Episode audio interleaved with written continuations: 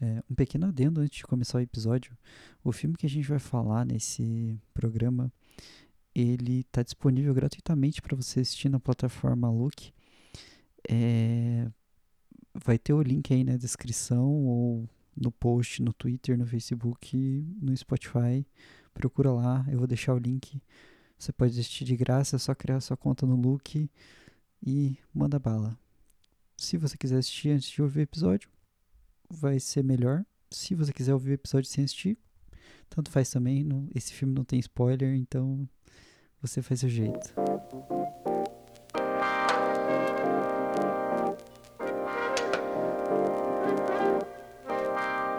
Você está ouvindo Pode Chanchada, o podcast da madrugada, o seu podcast AM/FM. Gente vai falar sobre um filme pouco falado. É um filme pró-dirigido pelo Rogério Sganzerla, O Abismo, de 1977. As lentes de um câmera inquieto captam a superioridade de Jimi Hendrix a procura pelos segredos de um continente perdido, as revelações do médium de Mu aos Eistérios e o assassinato do próprio ego. Todos esses elementos se encontram no ponto de acerto entre a intenção e o recado. Tudo é uma coisa só. O elenco do Abismu conta com a atriz Norma Bengel no papel de Madame Zero, José Mojica Marins, o Zé do Caixão interpretando o professor Pearson, Jorge Loredo no papel de médium de Mu, Edson Machado interpretando o baterista, Wilson Gray é o secretário e capanga do professor Pearson e Mário Tomar é o egiptólogo que aparece no filme. Além disso, nós temos ainda uma ponta especial do próprio diretor, o Rogério Sganzerla, que aparece alguns takes na parte inicial do filme. É tarde. E não adianta mais pensar em termos de terra ex-terra, entendeu? Mas deixe isso pra lá. Tudo isso são enigmas misteriosos de Mayamu, mutilação, ilusão, perda de tempo. O que nós, ex-nós, sabemos e escondo. Sabias? Sois todos de Mu não sabeis. Eis terra, entendeu? Tudo isso é matéria.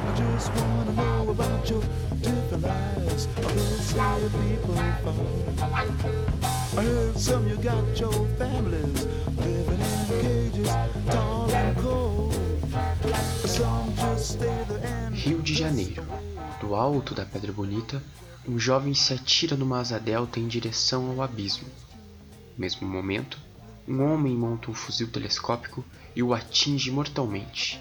Um arqueólogo, de posse de uma máquina fotográfica, registra o incidente e tenta perseguir o criminoso, mas é impedido pela súbita aparição de Madame Zero. Sinopse fornecida pelo Adoro Cinema. Homem tenta decifrar o manuscrito sobre uma antiga civilização e acaba se envolvendo em estranhas confusões. Sinopse fornecida pelo IMDb. Numa asa voadora, do alto da Pedra Bonita, diante do gigante da Gávea em direção ao abismo, um jovem desportista se atira e voa, enquanto um assassino agilmente monta um fuzil telescópio e acerta o desportista. Um fotógrafo, que é egiptólogo e arqueólogo amador, registra o incidente e persegue o assassino, do que é impedido por uma mulher, Madame Zero. Diante da asa, caída na praia, próximo ao local do crime, Jorge, o fotógrafo, promete vingar o amigo morto. Enquanto isso, observando-o do alto, o assassino previne o seu cúmplice, Dr. Persson, de que aquele tipo, vil e vivo, é nocivo. Pierson requisita os serviços de Madame Zero, que, como espiã e amante, preenche-lhe um cheque e manda resolver o problema. Envolvido por Madame Zero, Jorge menciona seu interesse por pesquisa e escavação arqueológica, baseado no manuscrito seiscentista de um tesouro encontrável numa ilha da costa atlântica, Ilha Selvagem. para onde convida, uma série de acontecimentos estranhos irão se suceder. Perigos e inimigos serão enfrentados. A figura insólita do Médium Mu desvendará o caminho a seguir, tornando-se peça importante na trama. Bem, essa foi a sinopse da Cinemateca.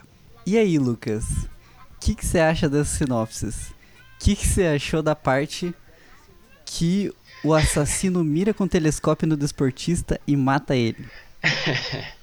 Bom, claramente, para quem assiste o filme, para quem assistiu o Abismo, uh, existe uma grande discrepância aí entre o que está no roteiro da Cinemateca ou do IMDB e outros sites do que realmente acontece no filme.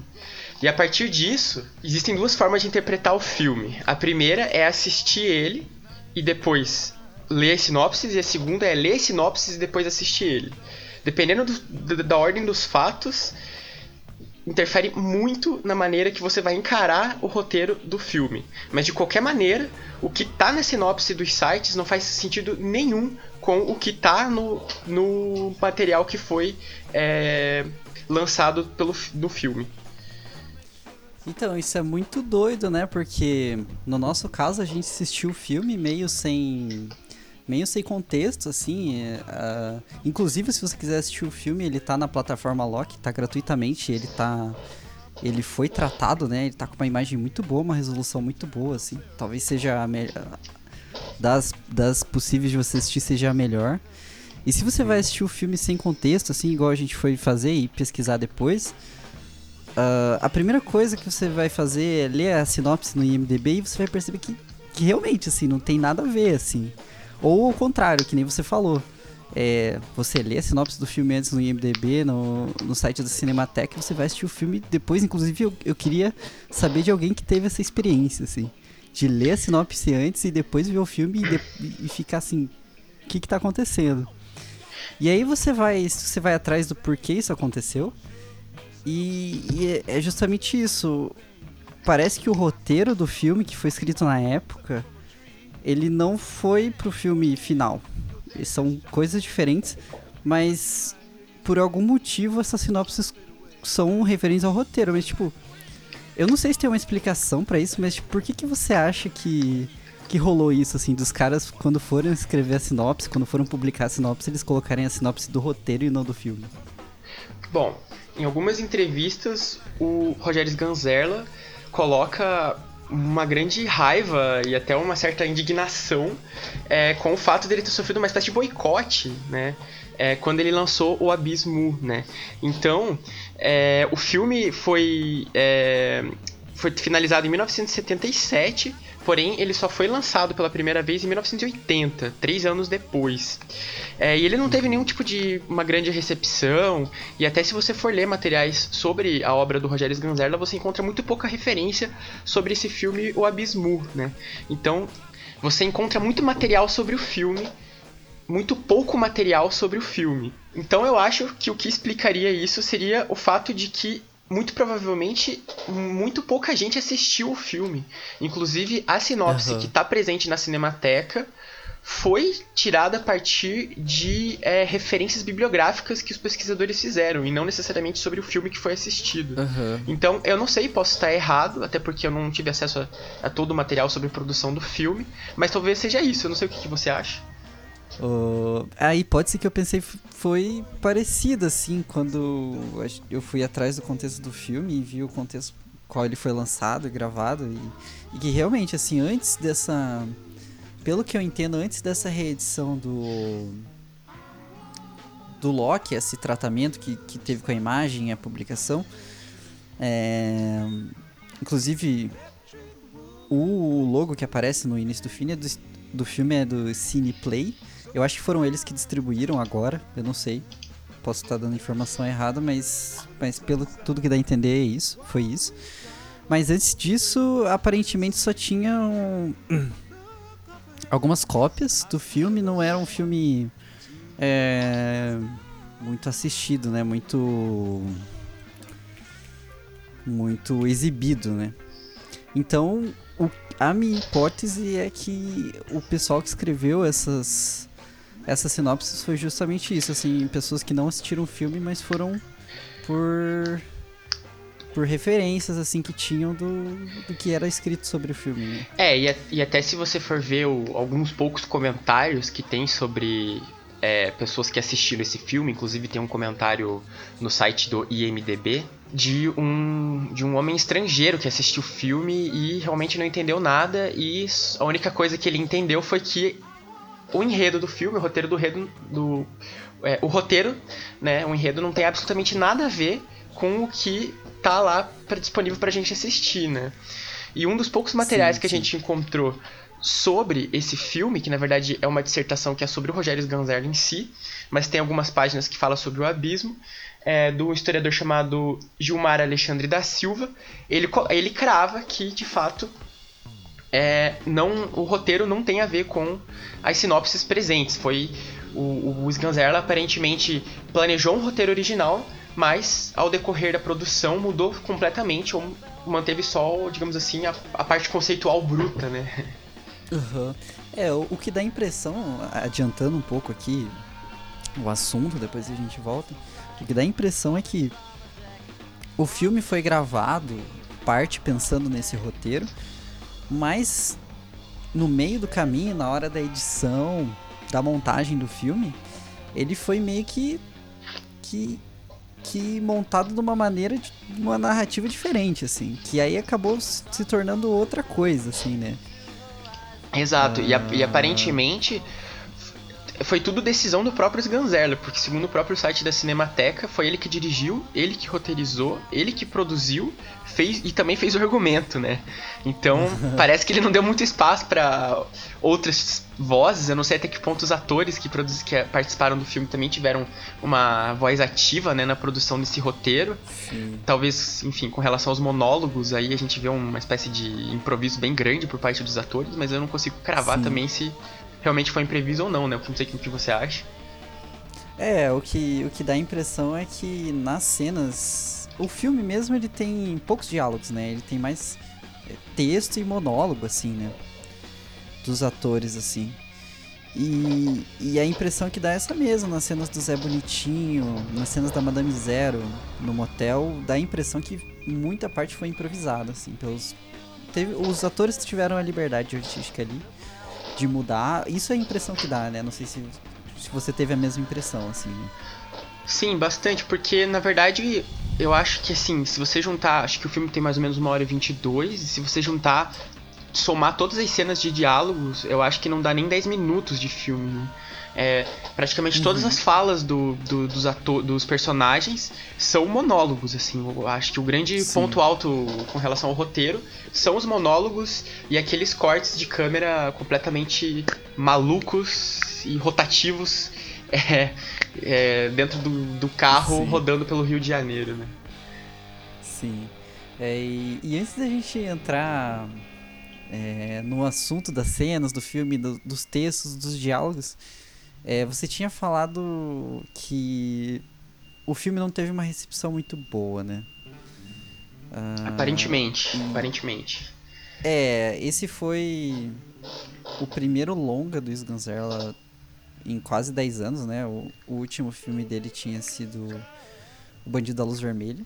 Uhum. E, e, ele tendo ficado quase 10 anos aí sem, sem ter uma produção dele mesmo como diretor é, ao público assim essa foi a, então a, o que se diz é que as, os críticos o público estava com uma alta expectativa né e quando uhum. foi quando esse filme foi apresentado as pessoas não foi a quem a expectativa das pessoas né? elas ficaram um pouco frustradas assim talvez eu não sei, isso também é uma outra hipótese, mas talvez isso tenha afetado na.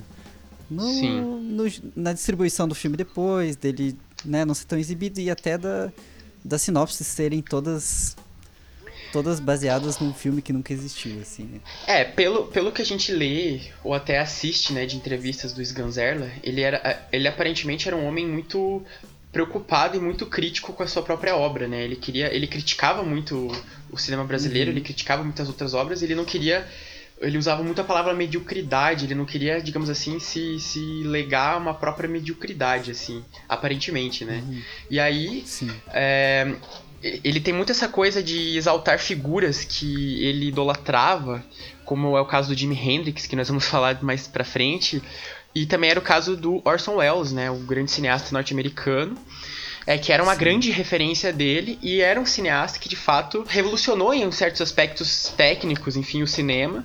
E a impressão que dá no Abismo é que, o, o, em termos de direção principalmente, mas também de roteiro, o Sganzerla tenta dar essa ruptura, né? Ele não quer fazer algo muito parecido ou muito igual o que estava sendo o cinema brasileiro naquela época. Inclusive tem uma entrevista que ele disse que os anos, o cinema do Brasil nos anos 70 era muito ruim, assim, era muito uhum. é, previsível, talvez, algo assim. Então, eu uhum. acredito que ele, foi uma grande tentativa de ruptura. E de fato, o Abismo rompe muito com o cinema brasileiro da época. É um roteiro diria semi-psicodélico, quase abstrato. Uhum. Total, é, total. Mas aparentemente não deu muito certo, porque eu não vejo assim notas positivas nem da crítica e muito menos do público em geral, assim, né? Não sei qual a sua opinião sobre sim, isso. Sim, sim. Sim, é, ele realmente, assim, você consegue. Isso é claro, assim, quando você começa a assistir o filme, que, que ele é um filme bem experimental. Ele tava experimentando ali, né? É. Experimental é a palavra certa. É, ele tava experimentando, assim. Experimental, acho que no sentido mais cru, assim, de experimentar, né? Uhum. Que ele tava experimentando ali na. É, na movimentação da câmera. E eu acho que o principal ponto, assim, do meu ponto de vista leigo de cinema, né? É, ele, tá, ele tentou experimentar muito na narrativa, assim. Né? Você vê que, que, que ali, pela sinopse, você vê que o roteiro original ele era para ter uma narrativa linear, né? É, como a maioria dos filmes, mas nessa versão final, nessa versão que, que foi feita, você consegue perceber uma narrativa ali, um, uma ideia de narrativa, mas ela é ela é muito experimental, ela é muito você pode ter várias interpretações dela. Ela não é clara em nenhum momento, assim. Ela vai te deixando pistas, vai te deixando dicas, assim. E ela não te, ela não é nada didática, assim. Eu acho que isso foi talvez seja o principal ponto dele ter essa visão, né, ter, ter tido essa visão negativa pelo, pela crítica na época, Sim. pelo público, né? Sim. Mas ao mesmo tempo, eu acho que para mim, pelo menos, foi a o ponto que eu mais me interessei no filme, assim, justamente disso dele te jogar uma, uma coisa, jogar algum conceito, uma frase, um, um objeto ao ar, assim, e você tentar pegar aquilo e tentar decifrar, e como se ele estivesse te dando dica e você tá decifrando, tentando decifrar aquilo para ver se você encontra um, uma lógica, se encontra uma narrativa, e pode ser que seja isso, pode ser que sejam coisas aleatórias e que não tenha no final, assim. Exatamente, exatamente. São, são dois conceitos que parecem para mim muito no filme, assim, que é essa coisa de, de uma busca por, de uma unidade a partir de uma pluralidade, assim. Então, ao que parece, ele tenta é, colocar vários conceitos, jogar um monte de coisas que aparentemente são aleatórias, aparentemente são meio abstratas, mas nitidamente ele tenta construir uma unidade a partir disso. Mas não uma unidade linear, assim como você falou, mas sim uma totalmente complexa, né? Seria mais ou menos uhum. esse sentido que ele, que ele construiu o filme, pelo que, pelo que parece, assim. Sim, sim. É, a, a impressão que eu tenho, não sei a sua interpretação, a impressão que você teve, mas a impressão que eu tenho é que ele, é justamente, ele tem conceitos bem, bem cravados, assim, bem explícitos. E o filme, ao invés de ele ser uma uma evolução desse conceito, como se fosse, em vez de ele ser um argumento em volta desse conceito que, que tem uma, um início, onde ele é explicado uma evolução daquilo, uma argumentação de fato que vai terminar em, em uma conclusão, ele parece que é, é um argumento, um conceito no meio do filme, e o filme, em vez de ser uma linha, ele gira em volta daquele conceito, assim. Sim. Uhum. É, essa eu... é a impressão que eu tenho, assim. Mas eu o concordo... conceito ele é muito claro, assim, é muito claro, muito, muito explícito. Sim. Assim. E eu acho que, pela impressão que eu tive também, ele, ele digamos assim, ele dá muito pano pra manga pro espectador, né? Pra pessoa que tá assistindo, uhum. né? Então, assim, ele, ele é como se fosse um pontapé de partida imaginativo, assim. Então ele te, ele uhum. digamos assim, ele ativa, né? Ele é o, digamos assim, o isqueiro que é que ativa a tua mente e a partir uhum. disso é tua mente que vai fazer o resto, né? É tua mente que vai trabalhar e e é você que vai tecer interpretações e buscar coisas, né? Então assim, você pode tentar estudar, estudar, entender e, e tentar fechar o filme, mas é um filme que é muito aberto, né? O próprio Skinzeller coloca que é, a intenção dele era deixar um filme em aberto, ele coloca esse filme como uma espécie de trailer, né? de algo para uhum. que estava por devir, Sim. enfim. Então eu acho que a, a, a, o objetivo era esse, assim, era, jogar um conceito, é, colocar coisas sobre esse conceito, mas deixar que o espectador fizesse o restante do trabalho. Isso eu acho que é até um mérito Sim. do filme, é um mérito interessante, assim. Sim, eu acho. É, é, eu entendo a frustração, que realmente é, é frustrante isso, assim, de você. Você tá vendo o filme, você tá pescando ali as, as dicas que ele te dá, mas você sabe que no fim não vai ter uma solução. Você pode tentar Exato. criar uma solução na sua cabeça, mas no fim não vai ter uma solução. Mas uma coisa que é muito engraçada de, de né, ainda bem que a gente pode assistir esse filme no nosso computador, pausar ele no momento que a gente quiser, Sim. reassistir ele no momento que a gente quiser, porque isso assim fez toda a diferença, assim, eu reassisti o filme, eu poder pausar para ler. Depois a gente vai falar sobre isso, mas pausar para ler a, a, as filmagens do, do, do, livro que ele estava usando como base ali para o conceito que ele queria passar e você conseguir ir observando essas coisas. Imagino que a pessoa em, em 80 assistindo no cinema uma sessão é muito é complicado. muito mais difícil de pegar. Nossa, é muito complicado. É muito difícil e a pessoa assim, digamos que você seja uma pessoa que esteja assistindo a estreia do filme 1980 lá em São Paulo e aí você não tem nenhum tipo de, de, de, de, informação, nenhum tipo de sinopse, nenhum tipo de trailer, nada. Você se depara com aquilo. É, muitas vezes monólogos com áudio meio complicado de escutar. Eu não sei se no uhum. contexto do dentro do cinema estava, mas na edição de áudio dá pra ver que em muitas cenas externas era complicado de você entender os monólogos que os personagens faziam. É, e simplesmente era uma grava era um, um um, uma gravação, um vídeo de né, uma câmera passando por cima de um livro ou de um caderno uhum. com símbolos e escritos, tirando o fato de que parece que grande parte do filme foi gravado ao entardecer. E aí Sim. era uma meia luz, assim, e você não conseguia enxergar muito bem. Não era nem tão escuro que você não pudesse enxergar, mas não era claro que você tivesse uma imagem nítida, assim, né? De várias cenas. Sim, sim, é. Quanto a a qualidade técnica do filme, assim, ele. Ele tem algumas coisas que complicam. Por exemplo, você falou do áudio mesmo, e o áudio é complicado, assim. Uma coisa que ele faz que. Eu, a gente, eu não sei se é proposital, eu não sei se, se foi um deslize. Que é. Na época era muito comum ter a redublagem da cena, né? O ator ir lá e redublar a cena dele e, e ser colocado na pós a, a redublagem com o áudio é, é, audível, né? Em cima da, da, da cena, fazer um lip sync ali. E nesse uhum. filme, as cenas internas são todas dubladas, mas as cenas externas na praia, uhum. captando todos os sons, som da praia, as cenas que tem a bateria, o som da bateria da praia e do monólogo, que é extremamente importante, não são dubladas, é o áudio original. Então tem partes que é muito difícil entender mesmo. Tanto que a, a versão que tem no look, ela é legendada em inglês e a legenda ajuda muito, assim, quando você tá assistindo. Exato.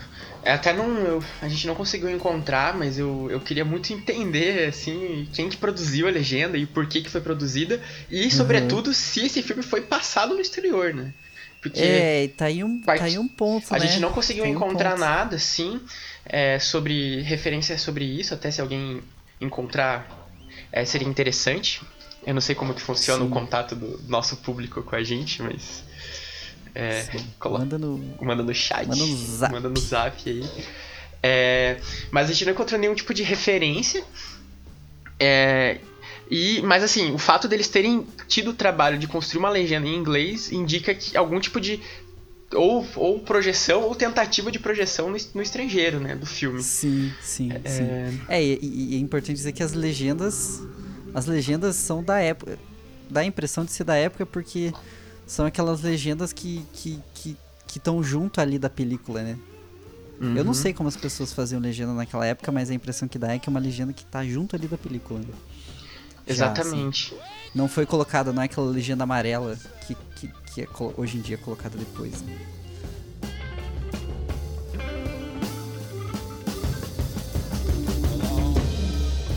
Taste the honey from a flower named Blue.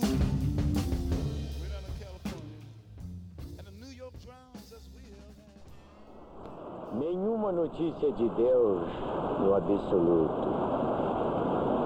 Todo homem tem uma missão exatamente como toda planta. Ninguém sabe. Mas na maioria das vezes a missão falha.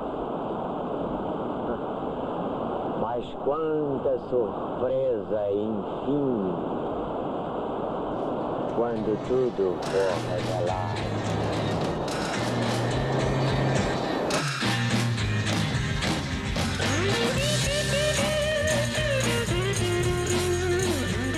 Adentrar muito aqui, porque eu não sou nenhum tipo de especialista ou coisa do tal, é, e tal, né? É, uhum. Também não sou nenhum, enfim, crítico de cinema, mas realmente dá uma impressão que foi algo muito recortado e muito, é, digamos assim, feito por colagens e tal. De tão experimental uhum. que beira uma, um certo amadorismo, e aí parece que existe uma espécie de linha tênue entre um novo conceito muito interessante com algo que é simplesmente ruim, né? É, tem uma citação que a gente encontrou é, do Jairo Ferreira, né, no livro intitulado Chanchada Fantástica, né, que ele, é, foi publicado pelo jornal Folha de São Paulo, que ele diz o seguinte: uhum. O Abismo, Sick, é um filme finíssimo sobre a grossura, um voo poético avançado, uma chanchada fantástica, situada, aliás, muito além dos rótulos. A base é o, o de grude, mas o resultado é outro. A câmera geralmente é péssima, o que não exclui angulações geniais e cortes fulgurantes. Me chamou muita atenção essa citação, porque uhum. é, foi mais ou menos muito parecido com a sensação que eu tive, assim. O, os cortes são muito ruins, assim, aparentemente.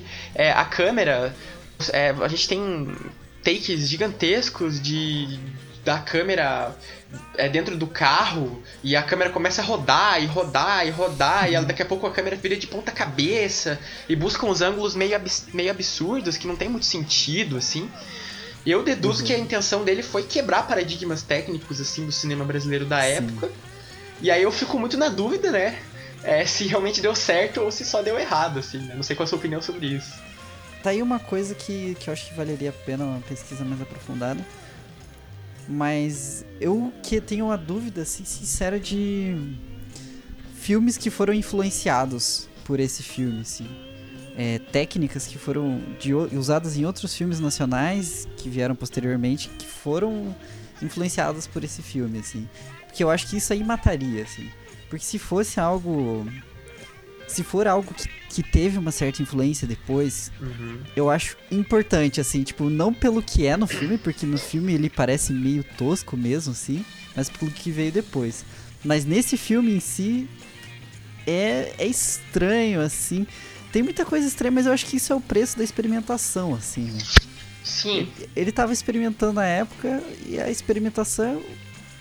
Acho que é, era bem aquilo, assim. Ele tava jogando pro ar ideias. E o que ficasse bom, ficava. O que não ficasse, é só estranho, que nem é no filme, né? Outra coisa que é muito estranha no filme, que, que é bem essa linha, assim, do, do experimental ou do que é, é simplesmente ruim, assim, com aspecto amador, que é a, a trilha sonora do filme. A trilha sonora, esse filme, a trilha sonora dele é composta quase toda por Jimi Hendrix, né? Afinal, é quase uma homenagem ao Jimi Hendrix. E tem algumas músicas ali do, do Pérez Prado. Uh, mas as, quando tocam as músicas do Jimi Hendrix, foram quatro músicas que entraram pro filme. E você consegue ver que é uma colagem ali de músicas, né?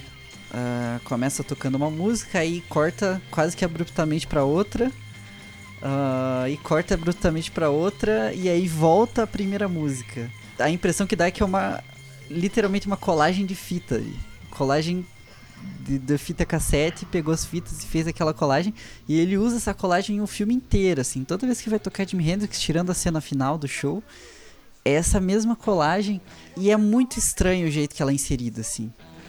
Porque ela é inserida às vezes num diálogo inacabado, é, que atrapalha a, você conseguir. Não o diálogo, mas o monólogo, né? Atrapalha você conseguir ouvir o monólogo. É, às vezes ela é colocada com outra música em cima, são duas músicas conflitantes ali, que ela, fica uma música conflitando a outra, aquela cena que, que o Capanga se suicida no barco. Tem ali duas músicas tocando ao mesmo tempo. Eu não sei se é proposital, eu não sei se foi um erro técnico. Mas é, no eu... fim das contas, isso vem. Eu acho que faz parte da estética do filme, assim. Dependendo do seu olhar, agrega, assim. Então, eu, eu tenho comigo que eu acho que é, é, proposital, porque esse aspecto de colagem, assim, é muito, muito visível, assim, também na, na é, nos cortes, assim. É, inclusive uhum. nas cenas do, do, do, Capanga, né, do cientista, na, em que ele anda na praia, tem vários momentos que ele tá andando, daqui a pouco corta pra uma outra, um outro take dele voltando, andando. E daí é, tem aquela cena que a Madame Zero uh, tá no motel, e daí ela tá saindo do motel, e daí tem um corte que parece que vai e volta. Não existe um, uma uhum. linearidade muito bem definida no filme, né? Assim, isso que é interessante. Parece que Sim. não existe causa e consequência né, na construção do, do, do dos cortes do filme, assim. Então, tem uma cena da Madame Zero saindo do carro, depois corta para outra cena que ela tá um pouco atrás, dela volta e vai de novo, e você fica muito confuso, assim, e dá uma impressão de que é um filme que ainda está para ser editado, assim. É uma. Sim. Eu não, e aí não sei, claro, pode ter sido o fato do, do, do ter feito. É, é, quase tudo meio que sozinho, enfim, inclusive a edição, mas eu acho que é algo que é até uma escolha proposital. Claro que eu acho que uhum. ele é, é um filme que não teve muita condição de ter uma grande produção, até porque eu acho que não teve acesso a muita verba. Mas eu, eu, eu acredito que, até tendo como parâmetro muitos outros filmes que o Gunzarla fez antes desse, é, eu acho que ele não, não, seria algo que simplesmente teria se dado errado ele teria lançado. Eu simplesmente acho que foi uma escolha conceitual dele mesmo. Assim. Sim, sim. É, eu acho que o que. O que deixa mais claro que, que talvez seja uma escolha conceitual mesmo é que eu tive a impressão durante o filme que tem algumas cenas que ele gravou alguns takes da mesma cena, do mesmo, do mesmo texto, do mesmo monólogo. E, e não foi feita um, exatamente um, uma seleção desses takes, mas sim ele usa takes duplicados, takes Exato. É, da mesma da mesmo da mesma frase, do mesmo texto, e ele repete no filme, inclusive com os atores fazendo o mesmo gestual, o mesmo gesto corporal. Então a impressão que dá é que ele gravou vários takes do Zé Bonitinho falando a mesma frase, e aí em vez de, de ter ser feita a seleção e só um desses takes ir pro filme, ele só colocou alguns, assim. Colocou três takes da mesma frase. Inclusive tem aquela cena é, do capanga, do cientista, em que ele tá com o que parece uma joaninha na mão, é um inseto, uma espécie de joaninha verde, não sei, é que ela repete em momentos meio aleatórios do filme, ela passa uma vez, depois passa alguns minutos depois, e a joaninha anda pela mão dele, tem vários takes que são nitidamente foram várias, parece que são várias versões daquela uhum. cena que ele simplesmente jogou todas elas na versão final do filme.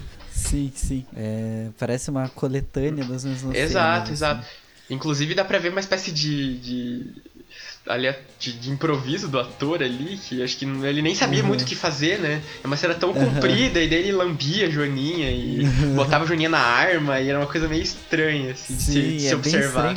A cena que ele vai lamber a Joaninha, ele tá muito hesitando. Assim. Exato, exato. Ele não tem certeza se ele quer fazer aquilo, ele não sabe se é uma boa ideia fazer. E aí, eu queria muito saber se, se ele não queria fazer isso e daí o Sganzerla chegou e falou assim: Ó, oh, você vai ter que fazer, hein? Daí uhum. não sei. Ou se tipo o Sganzerla chegou e falou pra ele falou assim: Ah, improvisa aí. E aí ele ele pensou assim, ok, tô fazendo várias coisas, talvez seja uma boa ideia dar uma lambida na, na Joaninha, opa, talvez não. Ai meu Deus, e ele vai lá e. e faz a cena, né? Exatamente. Mas eu acho que a gente podia falar de algumas cenas chaves do filme, assim, para quem não assistiu o filme e tá ouvindo. Eu acho que nem faz tanto sentido a gente fazer exatamente na ordem cronológica do filme, porque o filme já não tem uma ordem cronológica. Né? Exatamente. Mas quais cenas assim que, que, que marcaram assim você vendo o filme? Assim, uma das cenas iniciais, é, que para mim foi a, talvez o que mais me marcou assim, foi a cena do carro, né, em que tá o, uhum.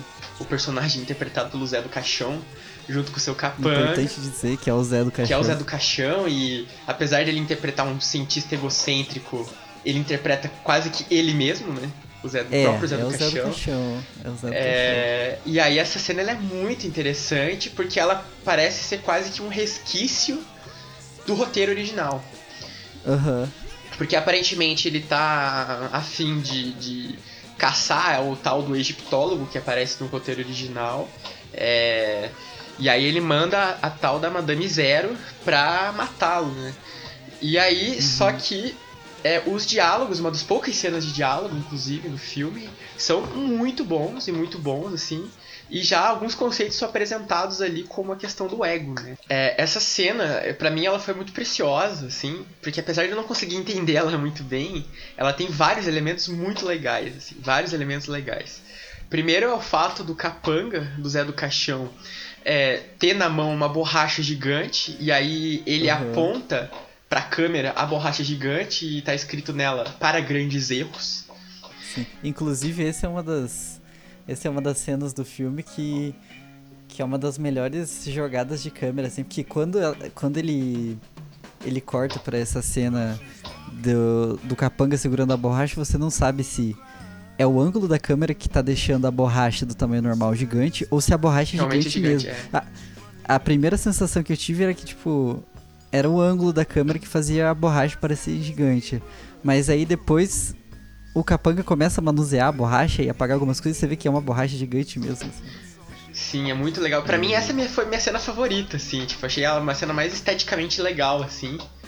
E, e, eu, não, eu não sei se eu tô errado, se eu tô enganado, mas me parece que essa foi a primeira cena em que se quebra a quarta parede, né? Em que existe uhum. um diálogo ali é, visual entre os atores e a câmera, assim. E aí, logo Sim. em sequência, o, o, personagem do Zé do Caixão é, dá ali as instruções, né? Mas o que parece, pra Madame Zero, pra ela matar o, o, o tal do personagem egiptólogo. E aí. É, ele fala assim, né? Você é grande, Madame mas eu Zero. sou maior. Conquiste. Ganhe esse cara. Você é boa. Mas o maior sou eu. Além de grande, sou o maior mesmo. E essa fala é muito interessante porque ele tá segurando uma espécie de. O que, que é? Um bottom? Um bottom? Parece um bottom, parece um bottom. Parece um, um bottom. bottom. e ele fica girando, girando, girando, e a câmera claramente tá tentando fazer a gente observar o que, que é aquele bottom. Que parece ser uhum. algo relacionado a. O que? Pílulas sexuais, assim, né? É, Viagra. É, no... Não dá pra cravar, no... né? Mas. No bottom tá escrito é um bottom engraçadinho que ele tem aquelas imagens que que de, de, um, de um ângulo é uma, é um, uma coisa você vira de ponta cabeça e ele vira outra coisa, né? No caso de um ângulo é um homem feliz, do outro ângulo é um homem triste. Aí no ângulo do homem triste tá escrito antes de tomar sexol, que a gente acredita que é um, uma espécie de Viagra, sei lá. E ele, ele o Zé do Caixão fica virando esse bottom e aí fica mudando. Antes de você tomar sexual, depois de você tomar sexual. O cara feliz. E o interessante dessa cena é que é, é isso, assim, são alguns segundos dele virando esse bottom e virando de um lado pro outro. E chega uma hora que ele vira o contrário, ele vira para outra face do bottom e é um espelho. E ele tá olhando para ele mesmo. Exatamente. E aí, quando ele fala pra Madame Zero, você é grande, mas eu sou maior, aparece aí a segunda a segunda quebra da quarta parede é a Madame Zero que tá dentro de outro carro, olha pra câmera e dá uma risada sarcástica, assim, né? E aí essa cena é muito legal, assim, achei muito. Sim. E essa cena, ela é muito. Ela representa, é muito significativa com um dos conceitos que é apresentado no filme, que é, que é a questão do ego e de você matar o, seu próprio ego, assim. Né? Uma das interpretações que eu tive do filme é que o Zé do Caixão, ele é o próprio ego, assim, encarnado em um personagem no filme. Porque ele é bem. Ele é esse personagem que nessa cena mostra, assim, ele. Ele se acha o maior, ele se acha o grande. Inclusive, esse foi uma das poucas coisas que as sinopses todas acertaram, que todas as sinopses chamam ele de cientista egocêntrico, né? Sim. E nessa cena ele, ele se coloca como, como maior, maior que, que a Madame Zero, maior que todos.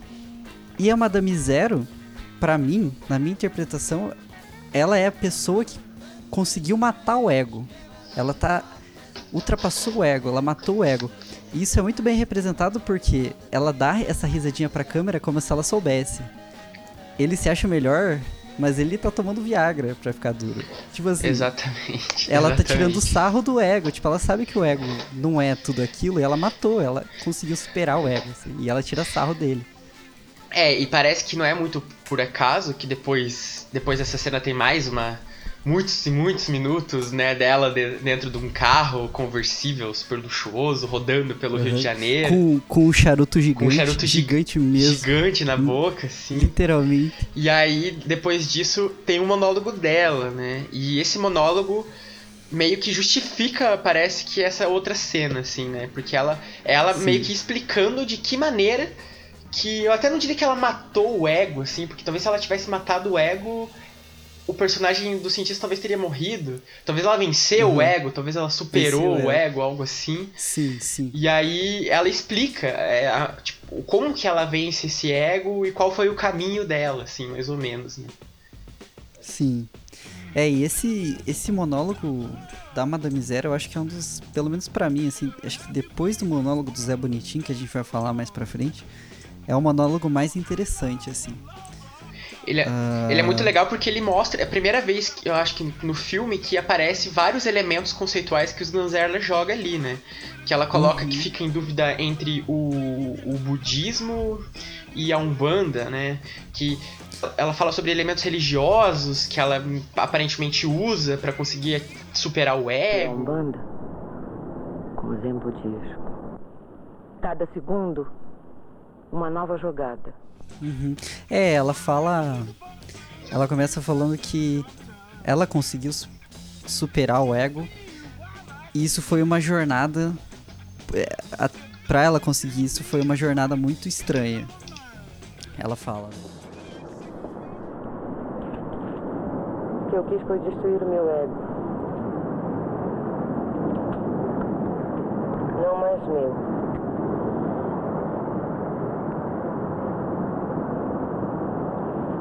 Para chegar a isso, percorrer um estranho itinerário. Uhum. E daí ela começa a citar, o que eu entendi são meios que ela conseguiu, assim, a jornada dela.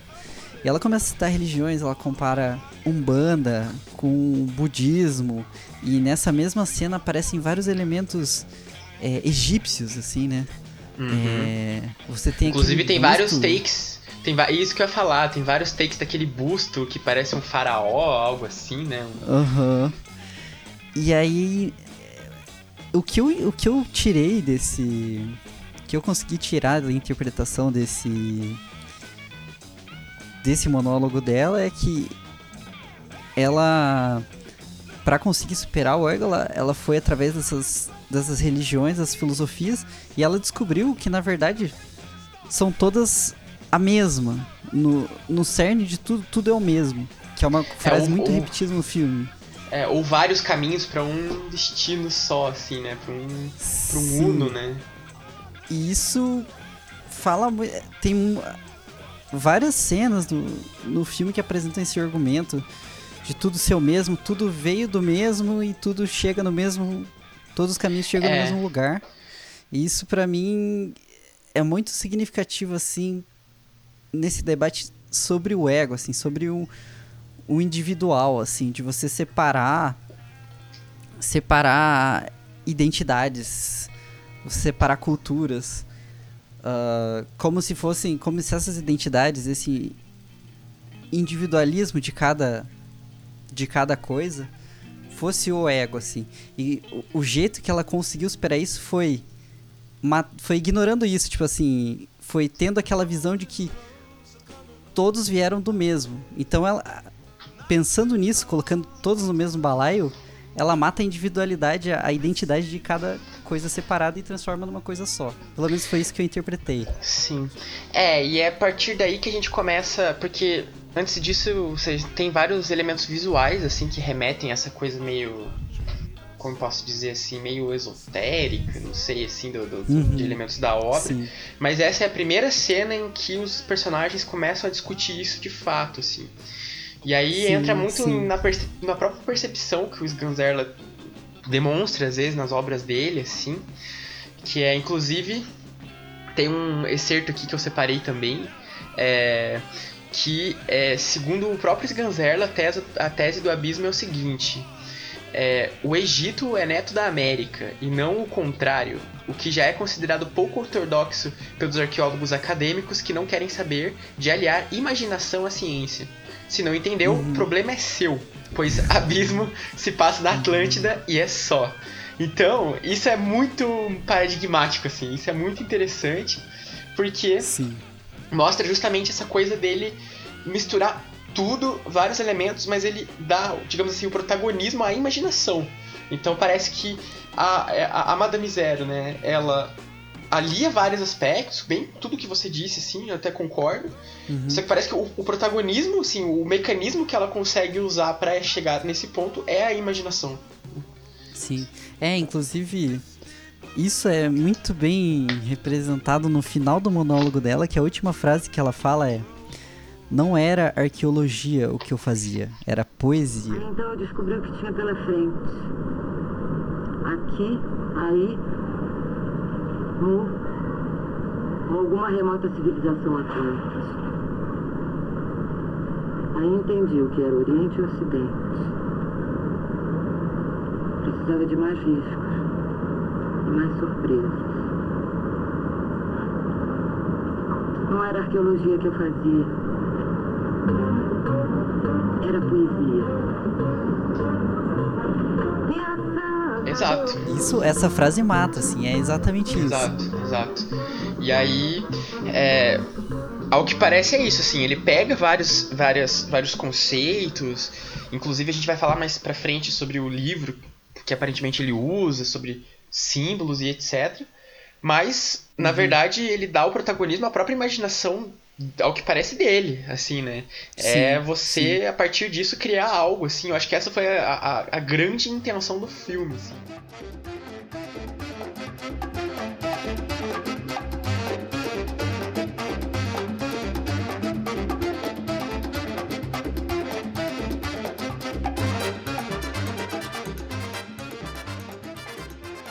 Depois dessa cena do do monólogo da Madame Zero, o próximo é é do capanga, porque daí tem aquele cara que ele vai ter aquela cena do ritual, né?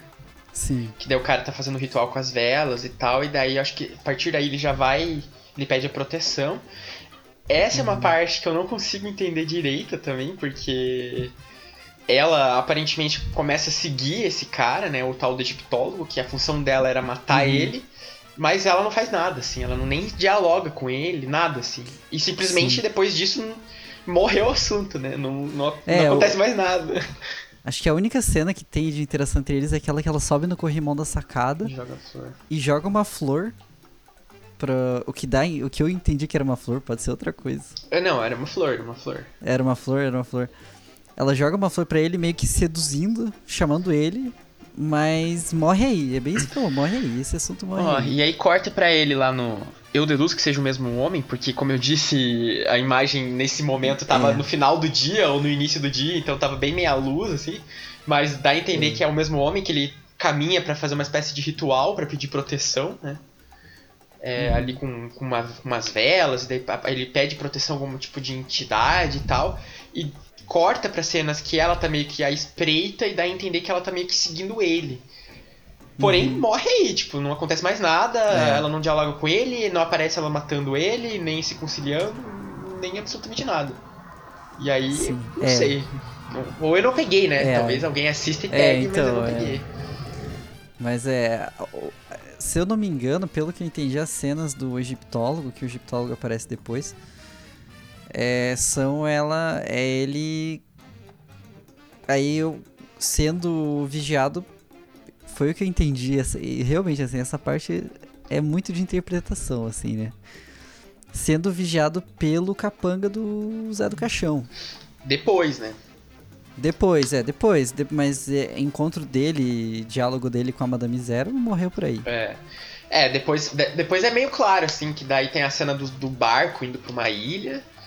Que inclusive tem aquela parte que eu achei muito legal, que ele fala sobre alguma coisa sobre jacaré, uma espécie de poesia sobre um jacaré e tal, Uhum. e daí foca naquela ilha que tem no Rio de Janeiro que tem o formato de um jacaré. É muito legal essa cena, Aham.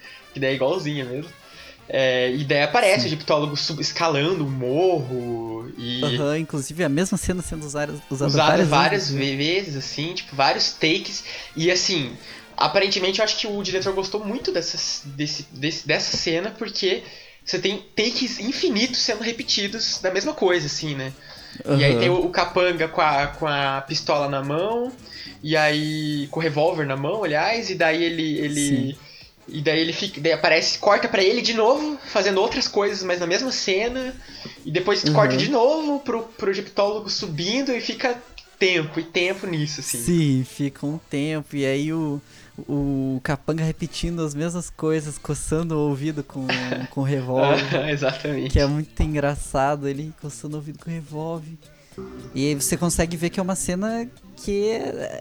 ah, o que dá a entender que a intenção era, era ser cortado ali e ser usado um pedaço daquilo, mas ele decide usar tudo, assim. Usar tudo, usar tudo. Usa tudo, usa toda essa cena, usa tudo que ele tá fazendo, ele se repete, não, não importa, assim, só coloca. E aí, e aí tem uma parte que eu fiquei muito em dúvida também, que é o capanga começa a atirar, né? Ele atira, atira, e Uhum. aparece vários tiros com aquele som bastante característico do cinema brasileiro dos anos 70, que é um pium, assim, aqui. E aí é, ele atira como que parece ser em direção ao egiptólogo e dá a entender que o egiptólogo cai, né? Do.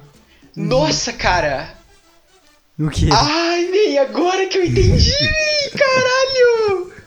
Essa é o, esse é o crime que tá no início do filme, tá no meio. Agora que eu entendi. Como assim? Caralho, que agora. Que? Eu não sei se você já tinha pegado, eu que sou um otário. Agora que eu entendi. O crime, que você fala que crime, não aconteceu crime nenhum. Esse foi o crime, Aham. que o capanga atira no, no, no, Aham. no, no capanga, no egiptólogo.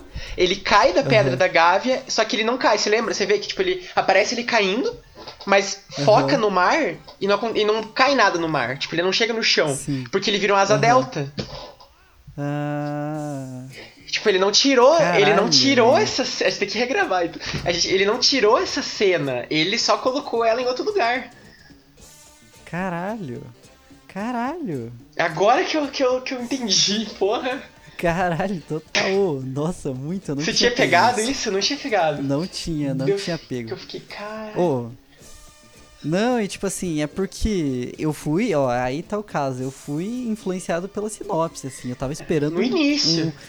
um, um cara das Adelta, assim, Porque, ó, e o, o que, um telescópio matando Porque ele, o que assim, um cara com uma mira do telescópio matando porque ele. o que confunde, o que confunde a gente é que aparece no comecinho do filme a asa delta. Antes dele Uhum. morrer. Só que na verdade a gente tava falando de, de, de bobo. Porque a gente tava falando do- Uhum. do- dessa coisa não linear, mas nem a gente pegou isso. Porque, na Caralho. verdade, ele só inverteu os fatos, entendeu? Ele pegou toda a Uhum. narrativa. Não é que ele- o roteiro original não foi pro ar.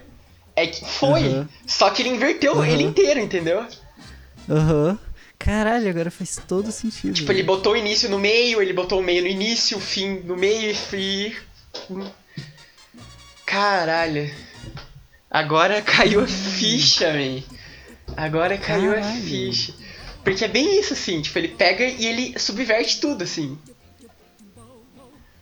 E esse é o crime, só que, tipo, as cenas, por exemplo, da Madame Zero perseguindo o cara, tipo, teoricamente aconteceu depois, mas foi passado antes, né? Uhum. Caralho.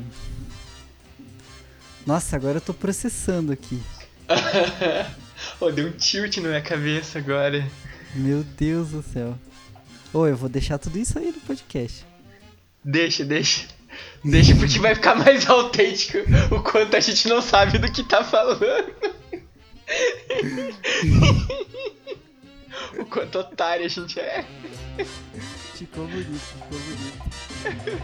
Ou ficou muito autêntico, assim, a galera passou uma arte. Bira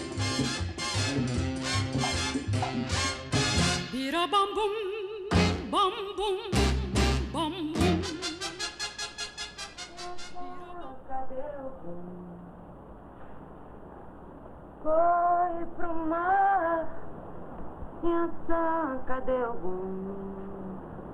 Foi pro mar, Inhaçã, cadê o gum? Foi pro mar, Inhaçã, cadê o gum? Foi pro mar, reparei minha mãe. Cadê o gum? Foi pro mar, mas em Ançã, cadê o gum? Foi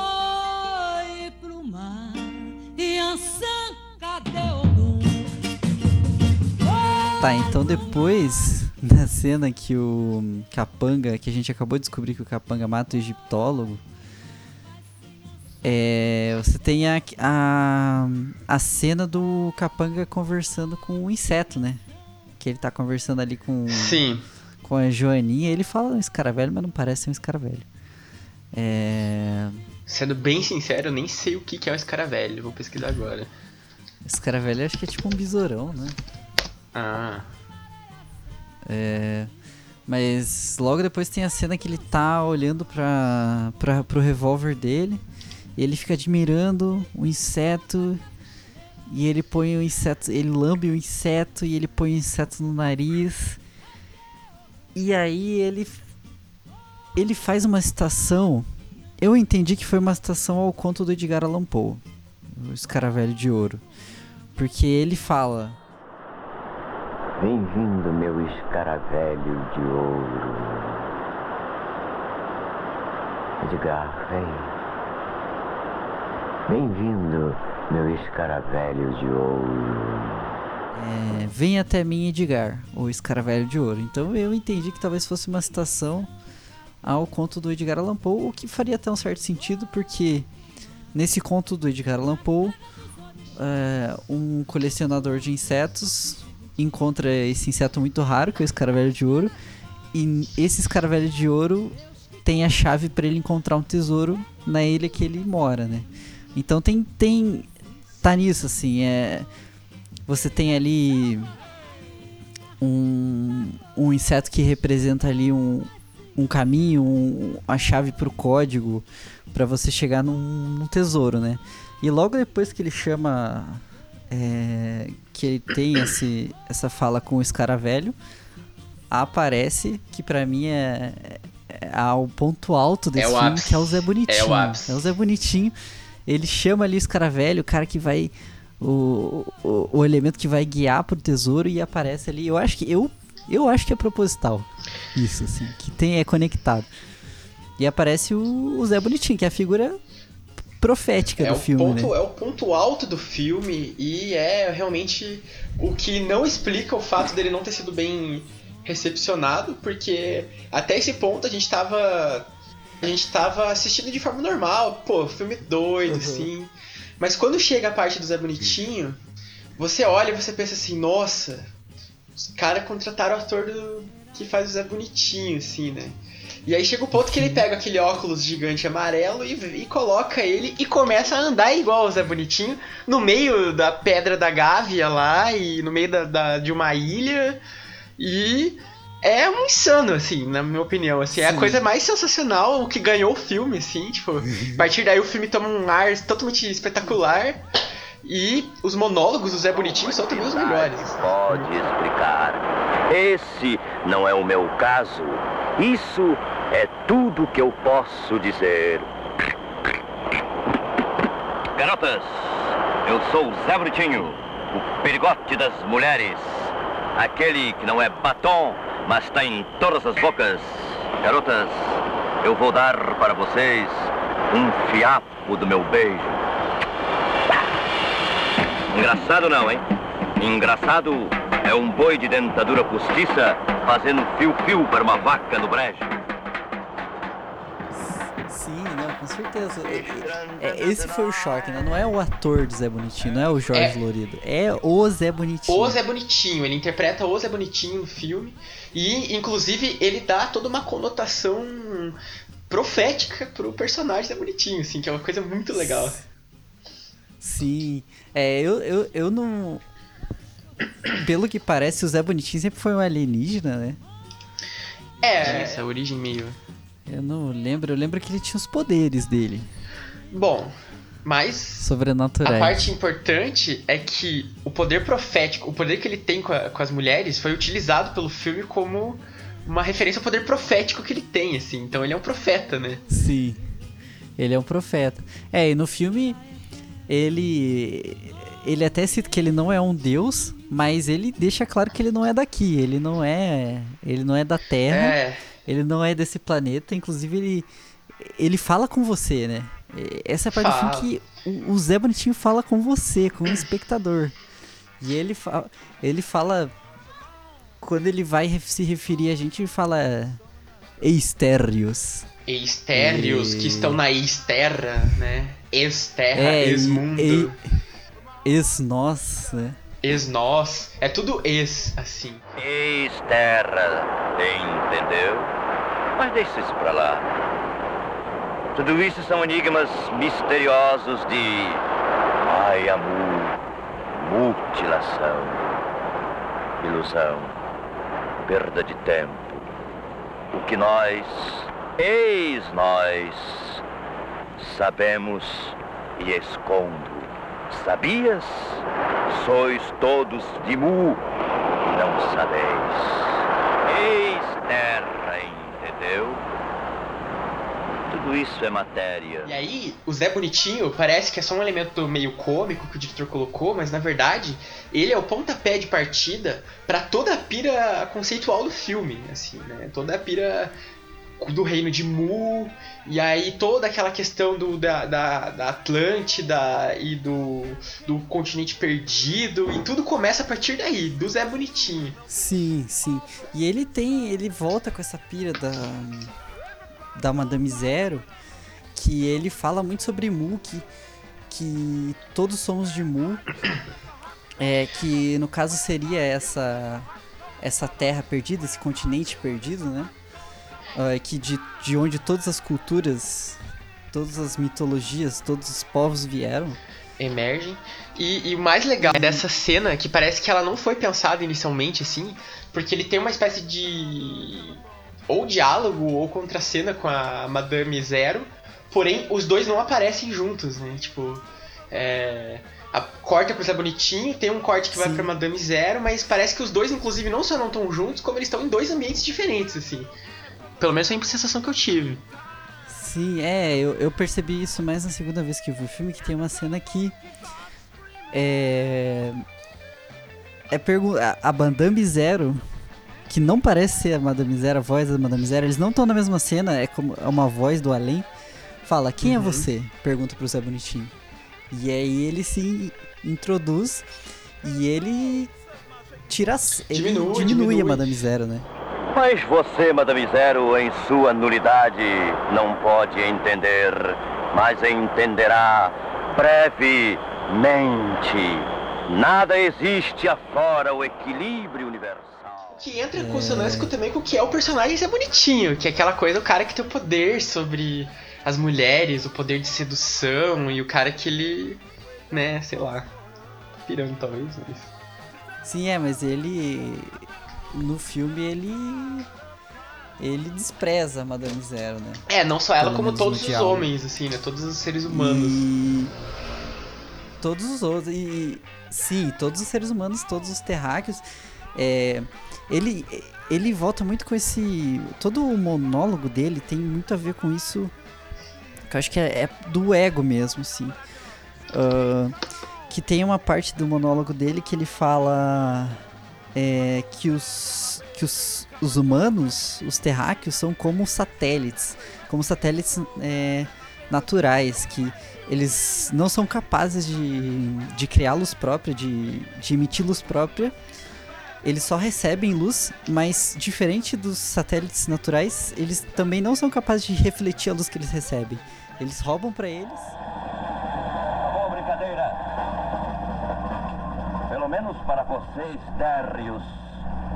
Vocês, satélites, que só sabem roubar a luz e o prana do próximo sem possuírem luz própria, se ao menos refletissem uma fração da infinita sabedoria do Criador.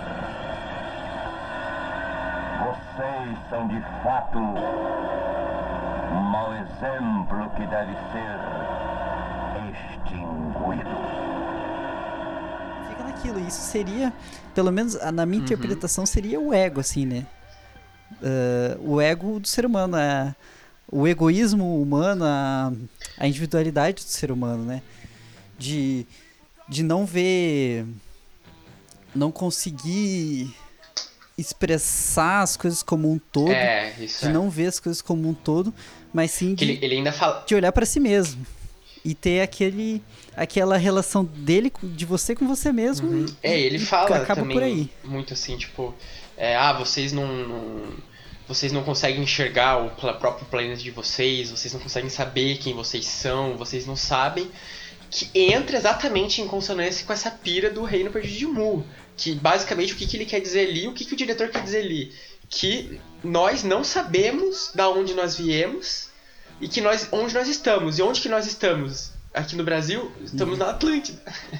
Segundo né o, o- a pira do filme né? Segundo a pira do filme. Sim.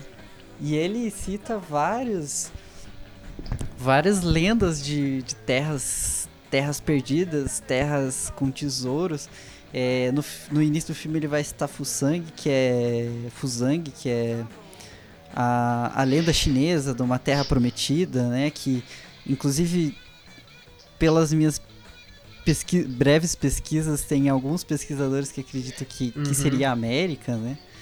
É, ele vai citar ali Ele- Atlântida, ele vai citar ali a Terra Perdida do... A Terra Perdida? pois a terra é essa Nunca? parte essa parte você falou mas eu nem Do Peter lembro dessa Pan? parte sinceramente da Terra do Nunca assim né? O- É, é o que dá a entender quando ele mostra. Tem Qual? aquela cena do Peter Pan. Porque é logo depois que ele fala. ah Tem uma sim cena sim que sim ele- da, que, que ele- aparece assim aham que ele- sei lembrei, lembrei. Do gibi do Peter verdade Pan. verdade E eu, e, eu entendi assim, porque e é logo depois que ele fala sobre. Sobre. Aham. Ele cita algumas dessas lendas. Então eu entendi que foi uma referência, É, assim. Uma E ele fala também, ele, vê- ele, assim. ele vai para as mitologias orientais e ele vem pro, pro, pro Brasil e ele fala da, do Yangatu, que ele chama de elo perdido, né? O Yangatu seria uma língua tupi-guarani. E ele coloca que essa língua é uma Uhum. espécie de elo perdido, ou seja, como eles não tinham a prática da escrita, é, essa língua seria o elo, né, entre esse ex-continente e com o mundo de hoje, assim, né? Seria mais ou menos nessa interpretação que eu tive, assim. Sim. Sim. É, isso que você falou dele sempre ir pro, pro Oriente é uma coisa que é muito repetida no filme, que sempre tem alguma fala falando o Oriente é o Ocidente. Exato, exato. ele tenta, parece que ele tenta subverter, tipo assim, entra muito naquilo que a gente falou do filme ser circular, assim. A pira do filme, na minha opinião, tipo, eu já falei várias vezes qual a pira do filme, e todas as vezes eu falei piras diferentes, assim. Mas uma das piras do filme é, tipo, o fato dele não ter passado, não ter futuro, não ter lado, não ter cima, não ter baixo, assim. É, é tudo uma coisa meio que circular, assim. Então, o negócio que ele coloca, tipo assim, não existe um elo. O Oriente não, não, não criou o Ocidente, na verdade, o Ocidente criou o Oriente e vice-versa. Então seria meio que tudo era uma coisa só no passado e tudo vai voltar a ser uma coisa só. Então, assim, a gente não tá caminhando a partir de um início rumo a um fim.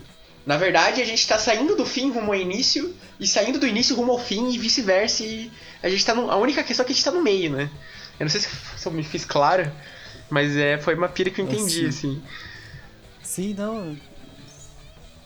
Sim, não, total. E junta com parecido a, a, a Madame Zero fala das religiões e o para mim pelo menos o, o argumento do do Zé Bonitinho é tem pontos parecidos só que ele fala da, de culturas né de de mitologias de até de espaço físico né no fim todas aquelas terras prometidas São. aqueles lugares são o mesmo lugar só que Uhum. visto de Ex- culturas diferentes né mas Exatamente, é assim. tudo o mesmo. E é total essa relação entre o térreo, né, como diz o Zé Bonitinho, e o e o sublime, assim, né?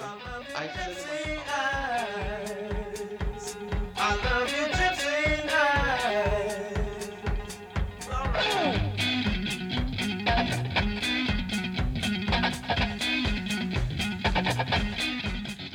Depois disso, as poucas cenas que, que existem de diálogo nesse filme são. A maioria delas é entre o Capanga e o Zé do Caixão, né? O, o cientista egocêntrico.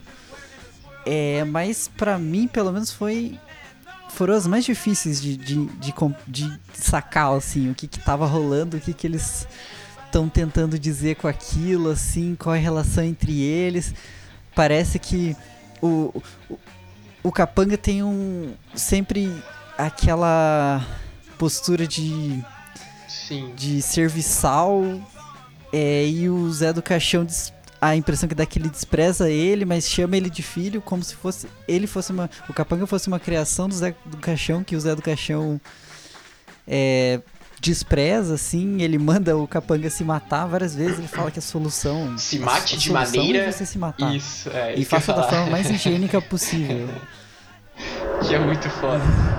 Sinceramente, a solução mais adequada para você é o suicídio mesmo.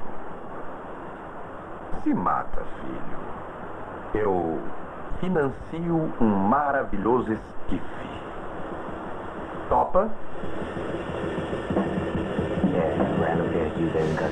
E. E eu, eu não Essa- é- que você interpretou dessa parte. você É, sacou, essa assim. parte é a que talvez tenha mais frases de efeito, assim, e tem uma parte muito engraçada que ele tá comendo um pastel, e ele fala, você quer pastel de, de gente, né? Ele fala. Você, você quer pastel de gente ou prefere uma coxinha de carne de parente? Um pastel de carne humana? Ou vai de coxinha de gente, aliás, carne de parente? É muito boa essa cena, assim. E, e parece Ele que. fala, Eu não como carne humana durante o dia. Não prefiro pão puro. Eu não gosto de carne humana. Mesmo é de beber cachaça pura. Canalha! Otário! O, o legal é que, assim, parece que tanto o Zé Bonitinho, claro que o Zé Bonitinho muito mais, porque né, ele interpreta ele mesmo, mas parece que até o Zé do Caixão, apesar de ele não interpretar o Zé do Caixão, em várias cenas como essa, por exemplo, ele interpreta o Zé do Caixão, né? Ele é como Sim, se fosse ele total, mesmo, total. assim. E aí isso é muito legal. Sim. E só que os diálogos, assim, é, são completamente confusos na minha cabeça, assim, tipo, é, eu não consigo entender muito bem. A gente entrou, é, é, né, quando a gente assistiu o filme, a gente entrou numa divergência entre o que, que ele tá observando, né, porque a cena toda se passa num observatório, né, todas as cenas se passam no observatório. E aí, é, eu meio que entendi que ele tava observando justamente o, o voo do, do egiptólogo, assim. E, a- e aí seria uma espécie de subversão do tempo, assim, porque ele manda o capanga dele matar o egiptólogo enquanto ele vê o egiptólogo voando naquelas adeltas, assim. Depois que ele morreu, assim, não sei. E- É, então, é, toda essa observação parece. Parece bem isso, não é? Não é, é- é- o tempo que ele observa é, é diferente, Ele- assim. É. Porque tem algumas cenas que, inclusive, são. Eu não entendi nada. Aquelas cenas que ele tá observando no telescópio e aparecem aquelas pessoas com bandeiras, e aí tem um poste ou uma nave que joga um raio laser nas pessoas e, e tudo explode. E aí, de repente, aparece uma visão cósmica, assim, Então, tá, um corredor. Mas calma lá, porque esse é o arremate, esse a gente tem que falar no final, assim. Porque ô, Aham. essa, essa cena pra mim fez sentido, assim. É? Nossa, Tipo assim, mim eu não entendi. Pra mim foi uma das poucas cenas que fez sentido, que é tipo assim, toda aquela pro- a profecia se cumprindo e tal, e tipo, o filme parece que vai caminhar pra esse ex-terra, assim. E aí quando vem o Jimi Hendrix, é tipo assim, é Deus arrebatando, assim, tipo, é, o, é a entidade superior. E aí aquela invasão alienígena, é tipo assim, tudo acabando, assim, tipo, suas entidades extracósmicas, que é tipo a representação do Jimi Hendrix, tipo, tomando Aham. conta da Terra, assim. E daí, tipo, a Terra vira ex-terra a partir daí, assim, tipo, pra mim fez total sentido. E o É, filme transcende pra psicodelia, sentido. assim, tipo, a partir daí que o filme transcende, e aí, tipo, as regras cinematográficas e o mundanas não fazem mais sentido, assim. É, faz sentido até que a última frase antes de ir pro Jimi Hendrix é, é uma frase, uma voz feminina falando, né? Nós seremos ultrapassados, ele não. E aí corta pro Jimi Pra mim Hendrix. foi isso, assim, pra mim foi isso. Pode crer, pode crer, pode crer. Faz sentido. Mas todos os, todas as falas do Caixão nesse final tem a. Ele sempre tá. Nos diálogos com o, com o Capanga, ele tá chamando ele de boçal e estúpido. E no fim tem aquela, aquela parte que ele tá sozinho ali no. No telescópio e ele começa a falar: Boçais e estúpidos do mundo inteiro univos, o mundo é de vocês. Todo o mundo univos, boçais e recalcados. Univos!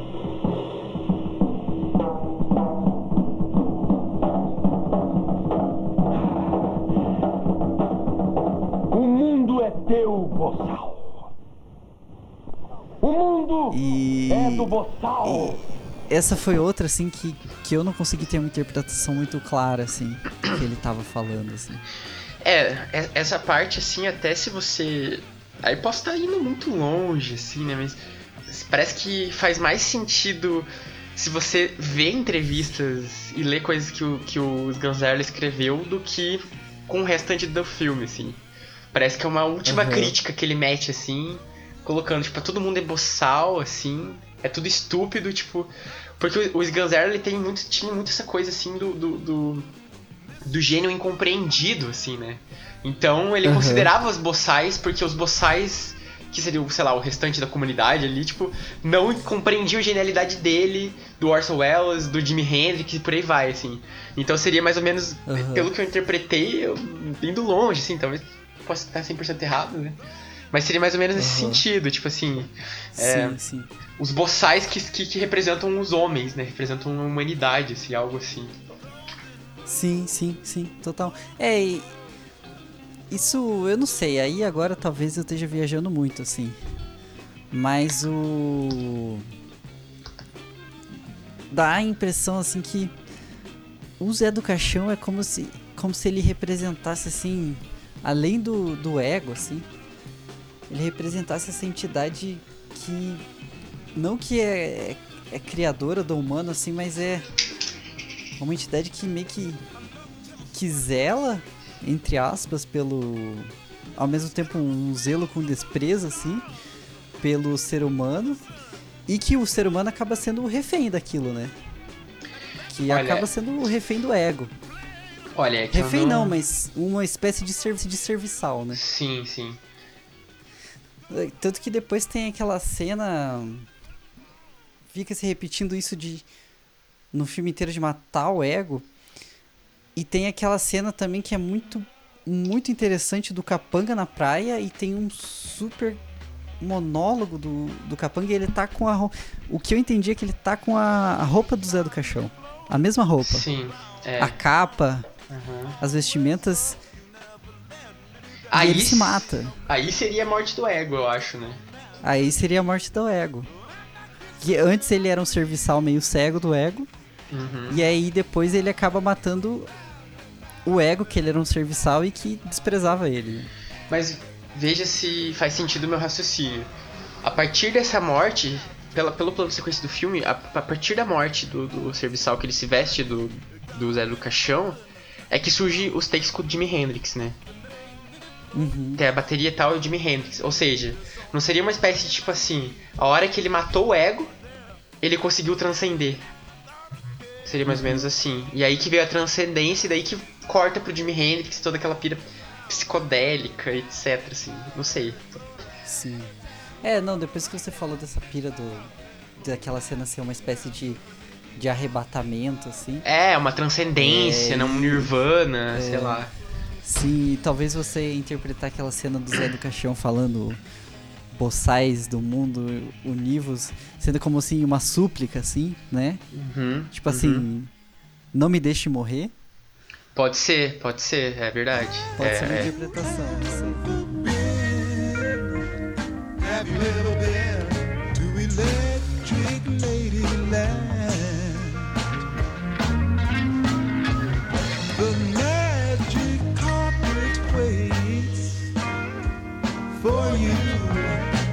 Don't you be late.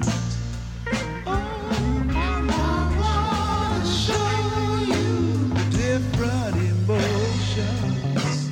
I wanna sounds emotions. E aí, é, talvez, não se diria o ponto base, mas a linha condutora, se é que dá pra dizer, uma muito torta linha condutora do filme, é a figura do Jimi Hendrix, né?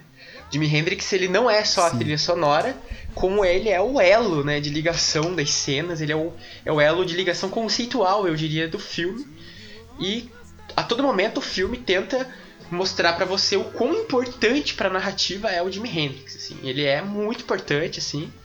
E apesar de eu não ser tão entendido de música como meu amigo Gabriel, é, que talvez possa falar muito melhor do que eu sobre isso, mas essa questão musical talvez daria uma análise por si só, né? Essa questão do Jimi Hendrix. Sim, É, por si só poderia dar um episódio de podcast aí. É, sim. É, é, se você analisar ali, é, olhando assim bem grosseiramente, eu não sei. Provavelmente a seleção foi, foi. Eu acredito que foi feita pensando justamente nisso, assim.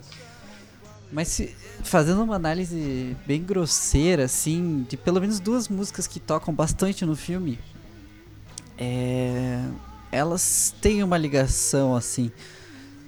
Tem a, acho que a música que mais toca do Jimi Hendrix no filme é Up From The Skies, que ela justamente fala sobre...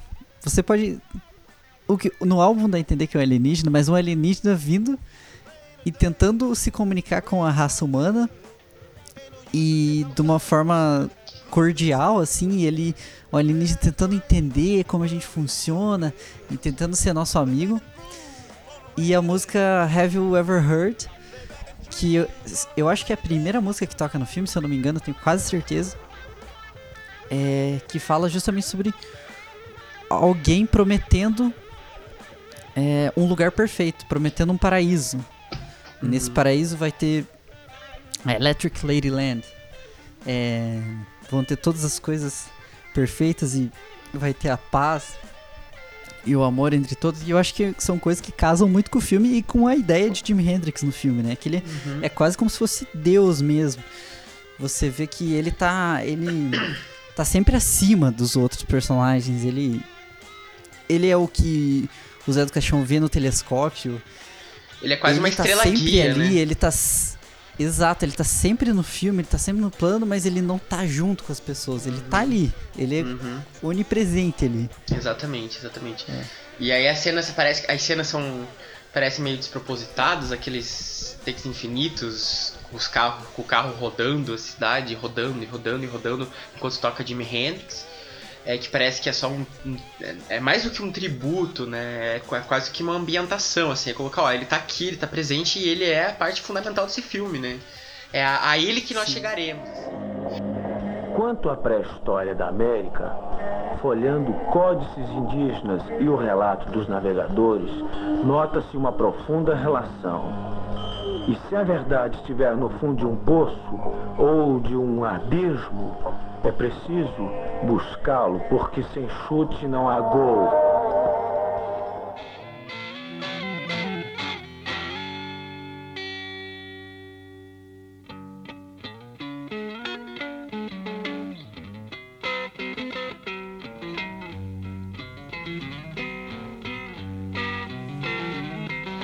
Street, can hear her scream, you're a disgrace. And she slams the door in his drunken face. Que aí chega o ponto que caminha pra essa transcendência, o filme caminha pra isso, e aí chega no ponto que o, que o, o capanga do cientista egocêntrico se mata, né? Vestido dele mesmo, enfim. E aí, a partir disso, é, o filme começa a atingir essa transcendência, né? Aí começa a vir. é, pela primeira vez a figura do Jimi Hendrix aparece mesmo, né? Em cenário, é uma. um- é, é, é uma- a imagem de um show né, dele, né? Que ele, que ele faz. Sim, é. E aí Sim. começa a vir toda aquela cena com, com os alienígenas invadindo a Terra e explodindo tudo, e o filme fica psicodélico e a tela começa a ficar psicodélica, que psicodelia também é algo que tem obviamente tudo a ver com o Jimi Hendrix e tudo mais, né? Sim. E aí Nirvana você transcende junto, né? É, Assim, é humanos transcendendo e chegando no ponto de Jimi Hendrix, que é quase que um, um tributo final, assim, né? Então, o, o show do Jimi Sim. Hendrix que aparece no final é justamente esse, esse, esse ápice, né? É- Era o objetivo fim do filme, que a partir daí você consegue atingir o, o que você queria, né? Sim, sim. É, e, e agora faz todo sentido aquela aquelas cenas que, que dá a impressão que o Zé do Caixão vê no telescópio, que é, é como se fosse o arrebatamento ali daquelas pessoas, e aí o homem andando por um túnel cósmico, Uhum. que seria quase que ele, ele transcendendo, o homem transcendendo, assim, né? Uhum.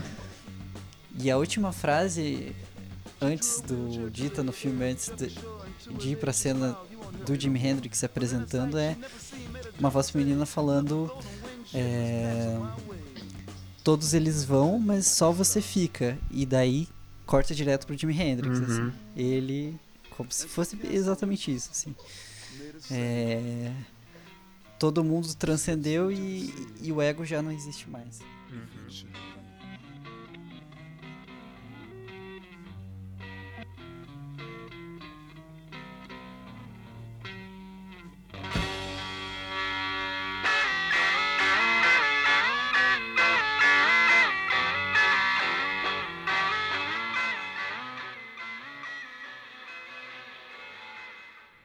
Nós seremos ultrapassados, ele não.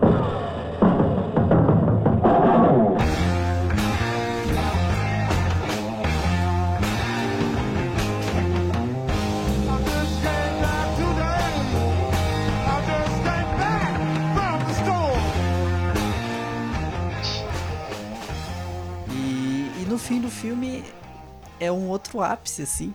É a chave de ouro pra mim ali, o filme, que é o Jimi Hendrix sendo dublado, né? Aham. O Jimi Hendrix falando em português. Falando em português no e final. é perfeito. Eu queria saber É como que eles, eles trabalharam pra conseguir os direitos, assim, né? De, não sei se. Sim, isso é interessante. É... Porque o, o doido é que E aí? eles legendam o filme inteiro em inglês. E daí Aham. quando era pra legendar uma fala em inglês e português, eles dublam, né? Meio, meio engraçado. Sim, sim, sim, é... E é uma pérola, assim, é... é é o único momento do filme, porque é, é bem... É engraçado porque é bem aquelas dublagens padrão, assim, né? exato. assim.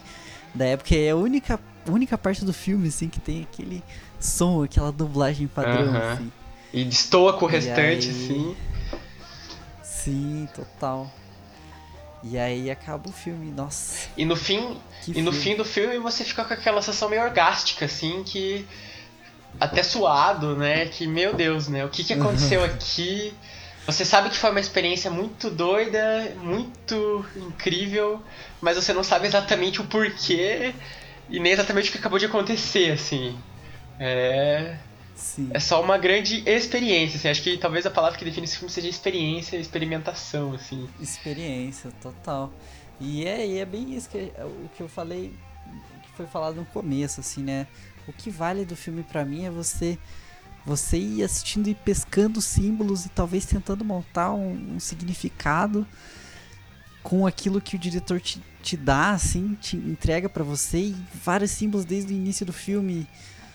É, coisas muito surreais, a borracha gigante, o charuto gigante, é, símbolos antigos, arqueólogos uhum. e o Zé Bonitinho, e você tentar pegar isso e, e, e construir uhum. ali a, a, narrativa, né? Montar o quebra-cabeça e tentar ver um significado que às vezes, às vezes você vai mais longe do que deveria, né? Mas eu acho que esse é o, esse é o legal é, esse, do filme, assim. Pra mim foi isso que eu É, parece que esse é o objetivo, assim. É justamente a graça é você...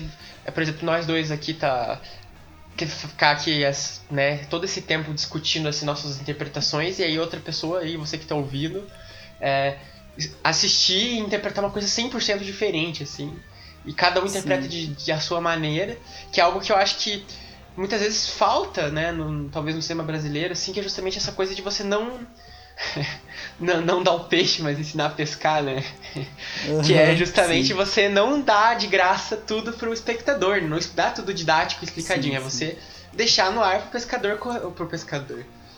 É você deixar no ar pro espectador é, conseguir interpretar e entender. Claro que a partir dessa dinâmica você não vai conseguir um grande público, é claro que não, não dá pra ser hipócrita e dizer que é, dá pra ter uma recepção muito grande desse filme, mas para aqueles interessados é algo, inter... é algo interessante. Sim, sim, e, e, eu acho que isso, assim, esse isso do filme, esse aspecto do filme, tem uma frase que é, que é dita ali pelo Zé do Caixão bem no final do filme que eu acho que encaixa muito bem nisso, assim. Que ele fala que ele vai citando várias, vários povos, várias culturas, e no fim ele fala que todos se encontram no ponto de acerto entre a intenção e o recado. Tudo é uma coisa só.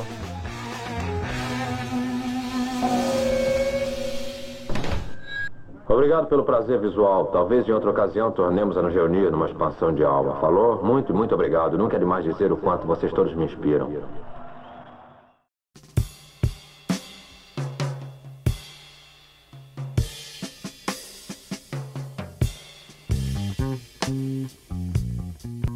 Para além das nossas imaginações e de todas as besteiras que a gente falou ao longo do episódio, é, a gente usou algumas referências também para elaborar o tema de hoje. É, dentre elas, a gente usou a dissertação de mestrado do historiador Gilmar Alexandre da Silva, é, com o nome de Dançando com o Cinema, filmando a história, a trajetória crítica de Rogério Sganzerla, que ele defendeu pela Universidade Federal de Uberlândia. Uhum, é, esse, esse, essa dissertação, esse capítulo, né, é, que a gente usou, ele conta com alguns trechos de entrevista com o Sganzerla que a gente citou no, no episódio, né, e, e, algumas informações assim. Sim, inclusive nessa dissertação, para quem se interessa pelo Sganzerla em si, pela trajetória é, cinematográfica dele, tem várias outras referências, como alguns livros, enfim, etc. E a gente. A, a, a, principal parte dessa dissertação que a gente usou foi o capítulo 4, que fala especificamente sobre o, o Jimi Hendrix, enfim, e sobre o filme Abismu, uhum. apesar de ser um trecho bem curtinho, né, do Abismu, que fala sobre, sobre o filme, mas. É, ele fala bastante nesse. Pelo que eu me lembro dessa, desse capítulo, ele fala bastante sobre os as inspirações do Sganzerla, as pessoas, as personalidades que ele cultuava, né? E aí tem o trecho sobre o Jimi Hendrix, que é sobre o, o abismo, né? Mas infelizmente é, é, bem pequeno mesmo. Podia ter mais. Isso, exatamente. Um, um dos livros que ele cita aqui aparentemente é muito bom, apesar da gente não ter lido, né?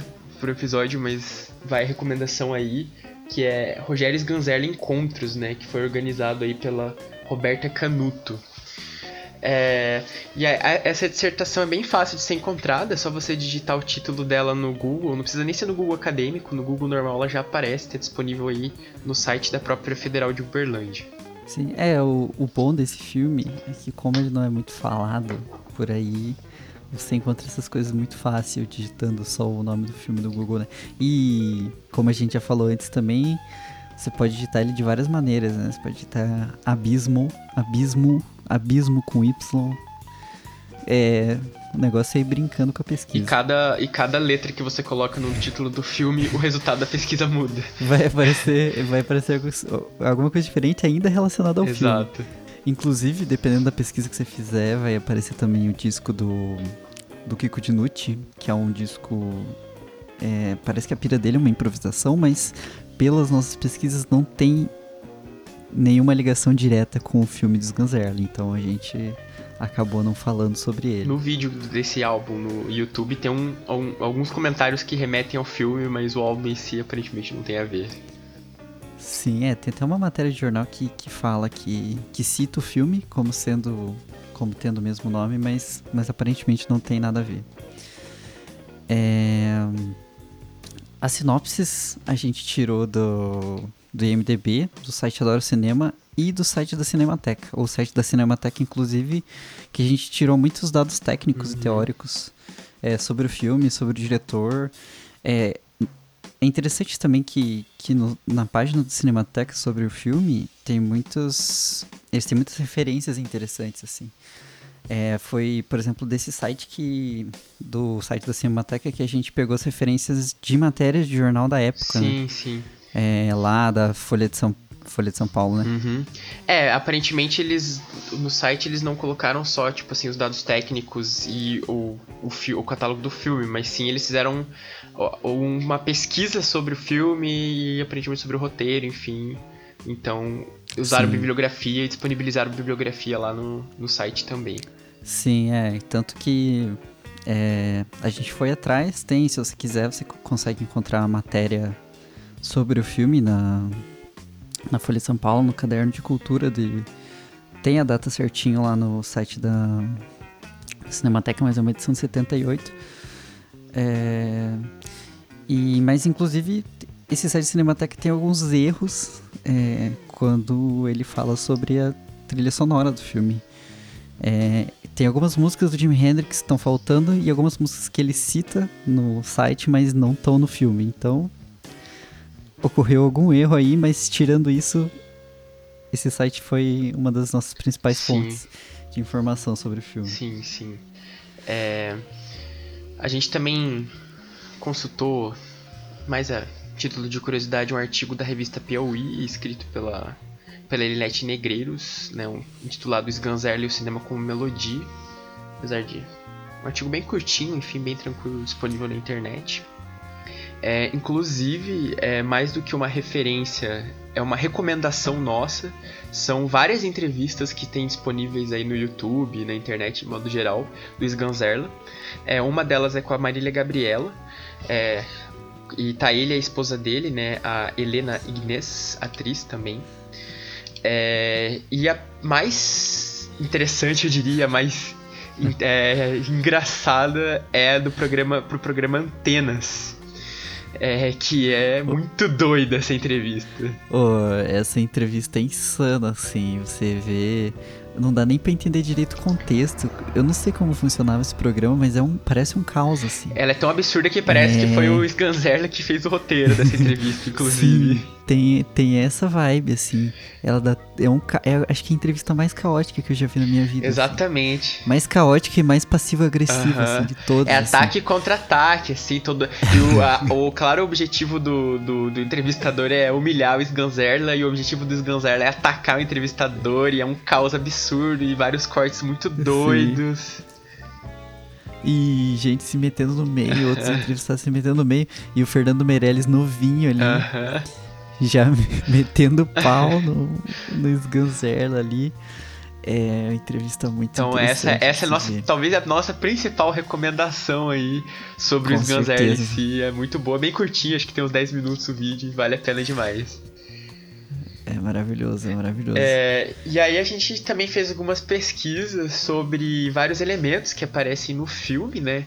Como várias referências. Uma coisa que a gente tentou ir atrás para descobrir é, são aqueles cadernos que aparecem no filme, aqueles livros que são. Aquele livro, aliás, que é filmado o tempo inteiro e, e várias páginas são uhum. filmadas e tal.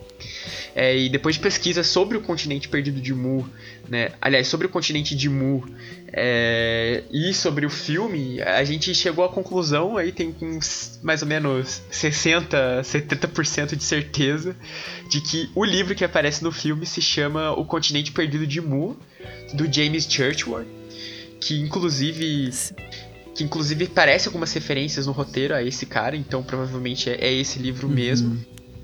Sim, sim. É, só não dá pra saber exatamente qual dos livros que aparentemente saíram alguns livros sobre, né? Sobre o assunto. né? Exato, exato. Só que esse, O Continente Perdido de Mu, do James Churchward, é como se fosse uma espécie de, de, de bíblia, assim, um escrito sagrado Aham, do, sobre aham. esse tema, assim, aparentemente.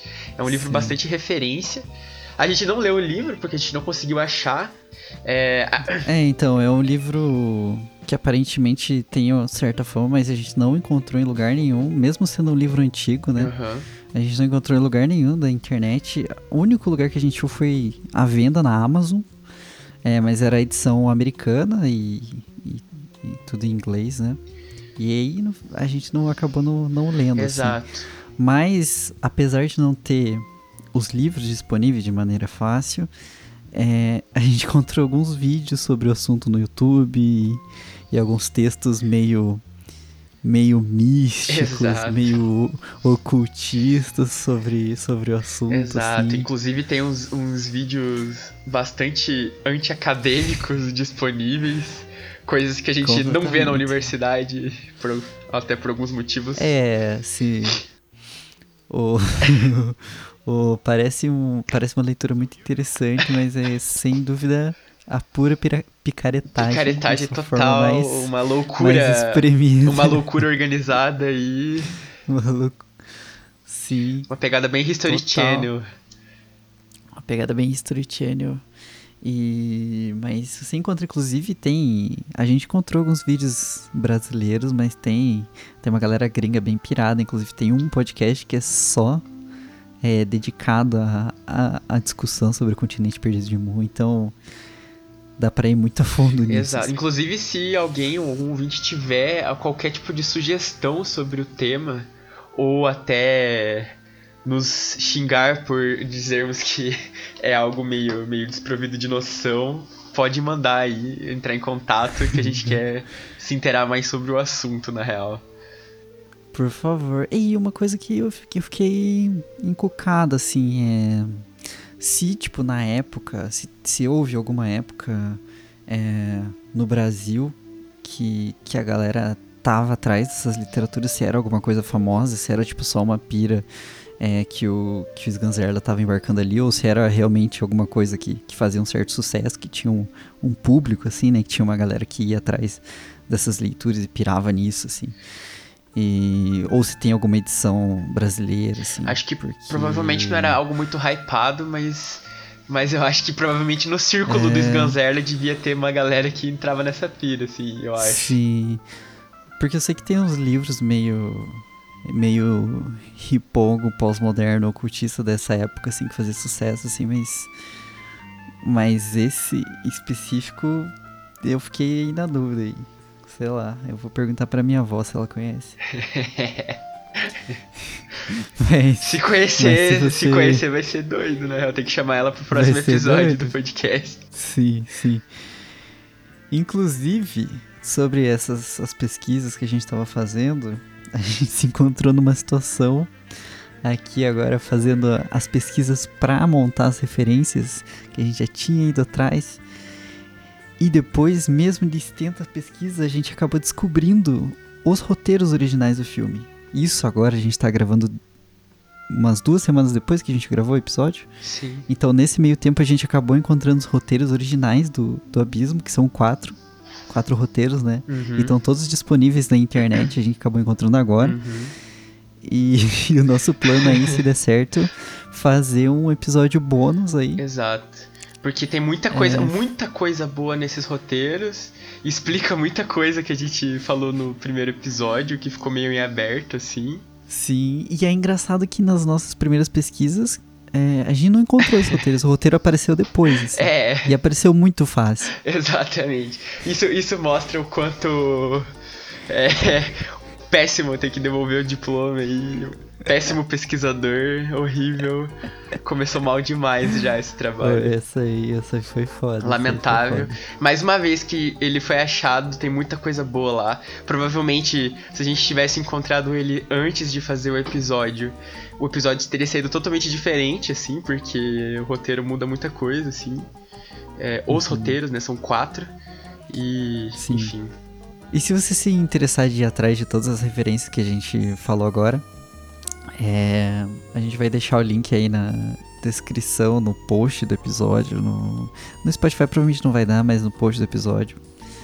É, com o link para a maioria dos, dos artigos e, e vídeos que a gente falou agora. Qualquer dúvida você pode mandar pra gente, qualquer dúvida, comentário, provocação, você pode mandar pra gente no e-mail podchanchada.gmail.com ou nas nossas redes sociais, não é mesmo? Sim, no Twitter e Instagram, ambos com o mesmo nick, pod underline chanchada. É. Pod com D Pura- né? Tudo junto. Pode com o Demundo. É, inclusive, Twitter e Instagram muito. Muito pau no cu. Porque. Pô, foi uma escalada muito boa. no, porque no, não deixa não deixa eu colocar. Não existe nenhum usuário com um pod chanchado normal. Mas ele não deixa você usar esse nome. Uhum. Então foi pod underline chanchado e é isso aí. Você encontra a gente lá com, com esse usuário. Eu até achei que já existia outro podcast chamado Pod Chanchado, talvez até exista, assim, mas é nem tem, simplesmente nem, vazio. nem tem, assim, eu vazio. pesquisei. Não existe. É, é que os caras querem vender domínio pra gente aí, é foda. Mancada, mancada.